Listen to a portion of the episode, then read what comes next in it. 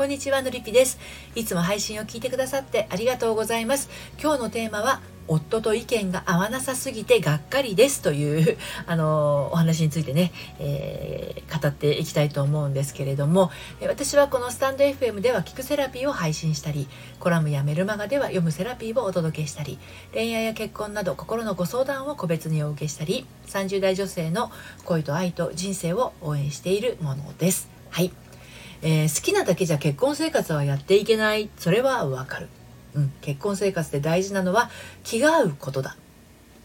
なぜなら気が合わない夫といることが本当に辛いと感じるからだ。っていうふうにおっしゃってるのりぴ塾生いらっしゃいました。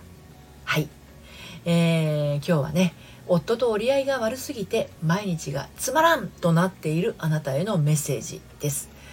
まああの夫婦っていうくらいだからねある程度お互いを理解し合っているはず。だからお互いに相手の意見を尊重したり汲み取ったり察知したりなんて当たり前にできるはず。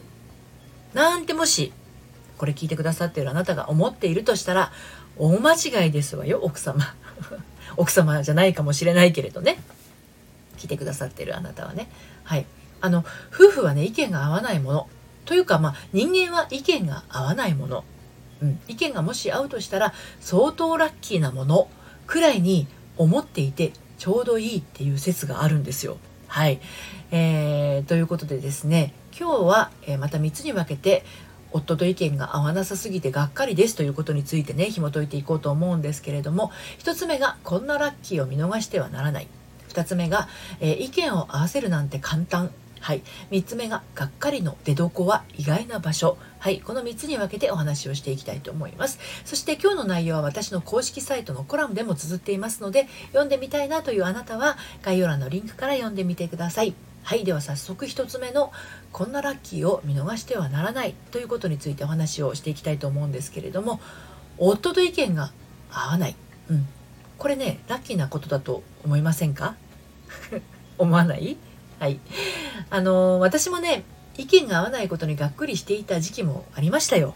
はい、正直なところね。うん。ただ、今は、会えばラッキー。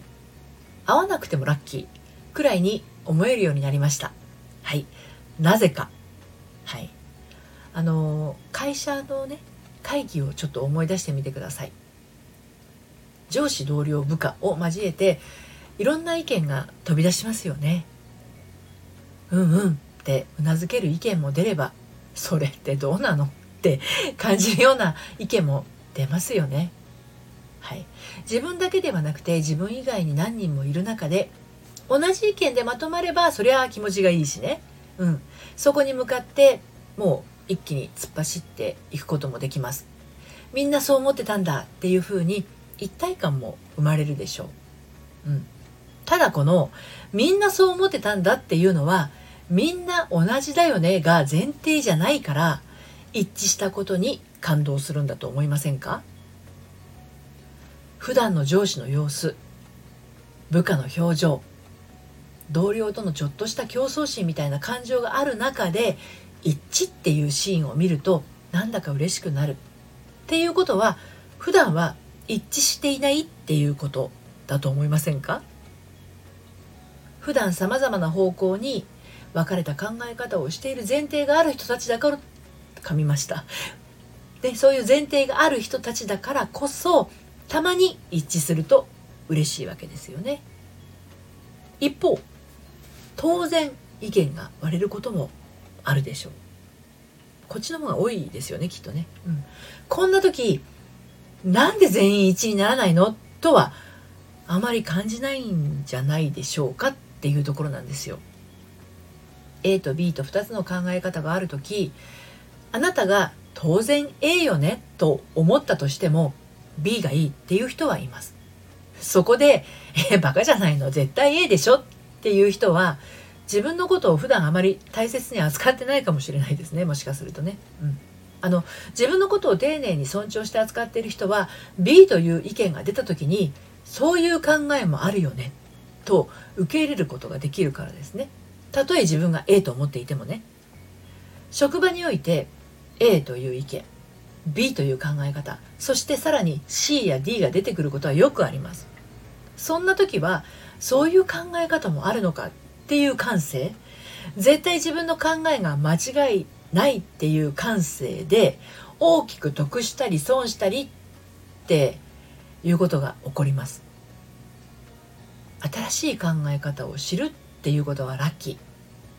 そう思えたらこっちのもんです。得ですよね。はい。で2つ目の意見を合わせるなんて簡単についてお話ししていきますけれどこれ簡単なんですよ本当に。はいはいって言っておけばいいんですね。いいよそれでと。抵抗しないことです。でもね本当にそれで満足なのでしょうかっていうことなんですよね。単に意見が合うということが喜びなんでしょうか。夫婦の意見が合わない、ね、特に夫と意見が合わなくてがっかりしている妻は意見が合わないことそのものよりもその夫のものの言い方にがっかりしているんではないでしょうかね。私ほど真剣に考えてくれてない。私の質問に丁寧に答えてくれない。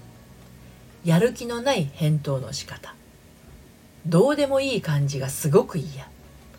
いつも私から切り出すのがストレスなどなどなど。意見を交わすっていうよりも心情的な部分で嫌な思いをしていることががっかりの度合いを高めているように感じるんです。でももし本当にそうなら、うん、もう意見をね募らなくてもいいんじゃないかと思うんですよ旦那さんから。うん、あえて夫の意見を聞かない戦法です。だってこうあのこれってねもう奥様に委ねられている可能性大だからねあの何が何でもとか何でもかんでもとか夫にお伺いを立てるっていうのは夫を立てているっていうこととはちょっと異なると思うんですよね。うん、妻だってもっともっと主体性を持っていいんです。専業主婦だって関係ないです。夫が A と言ったって妻が B って感じることだってありますから。うん、夫が A と言ったってそこに行動を起こさないなら B で進めていったって夫は文句は言えません。職場でもそうですよね。行動している人間の言うことが最も力を発揮していたりしませんか？はい。そして最後にがっかりの出どこは意外な場所についてお話をしていきますけれどあの先ほどもお伝えしましたが妻のがっかりは夫の態度です話話し合おうともしない人任せな雰囲気を醸し出しているところにムカつくのですよね。そしてそれはやっぱりあなたの中にある夫への期待から生まれていたりするわけなんですね。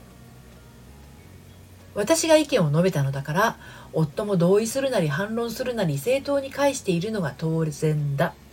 当たり前だっていうような。いやいやいやいや当たり前じゃないんですよこれが。考えられないんです夫たち。うん。なぜかっていうと家の中は戦士の休息の場。ね。頭の中はねぼんやりポワーンとパステル絵の具を溶かしたような状態なんです。うん。でね意見が合わないと嘆いていると本当あの老けるんで、うん、あなたの考えすごい私思いつかなかったわと言ってやりましょう、うん、であのその案件はね任せてしまいましょう。合わない。自分と違うって思った時はね任せちゃえばいいんです。でちゃんとこう返答を返してこない場合はもうあなたが主体でやってっちゃったらいいんですね、うん。まあ、今こうお話をしてきましたけれどあのもっともっといろんなケースがあると思うんですよね。うん、もしうちの場合どうすればっていう方はですね一度個別にお話をお聞かせください。はい、個別に聞いてほしいなという方はねこちらの配信の概要欄の方ね読んでみてくださいね。はい、それからあの私のメルマガの方でもですね恋愛の恋愛とか結婚のお話だけではなくてねあなた自身の心がもっともっと伸びやかに生きていくための秘密もお届けしています。こちらはバックナンバーが読めないメルマガなのでもし気になったら登録してみてください。こちらもこの配信の概要欄からご登録いただけます。はい、えー、今日はね夫と意見が合わなさすぎてがっかりですというテーマでお話をしてきました。えっ、ー、と、がっかりしているとしたらですね、旦那さんへの期待がまだまだあるっていうことです。でも、期待っていうのは愛情ではありませんし、期待によって相手は変わらないんですね。毎日がしんどくなる一方っていうこともありますのでご注意ください今日も最後まで聞いていただいてありがとうございましたそれではまたさようなら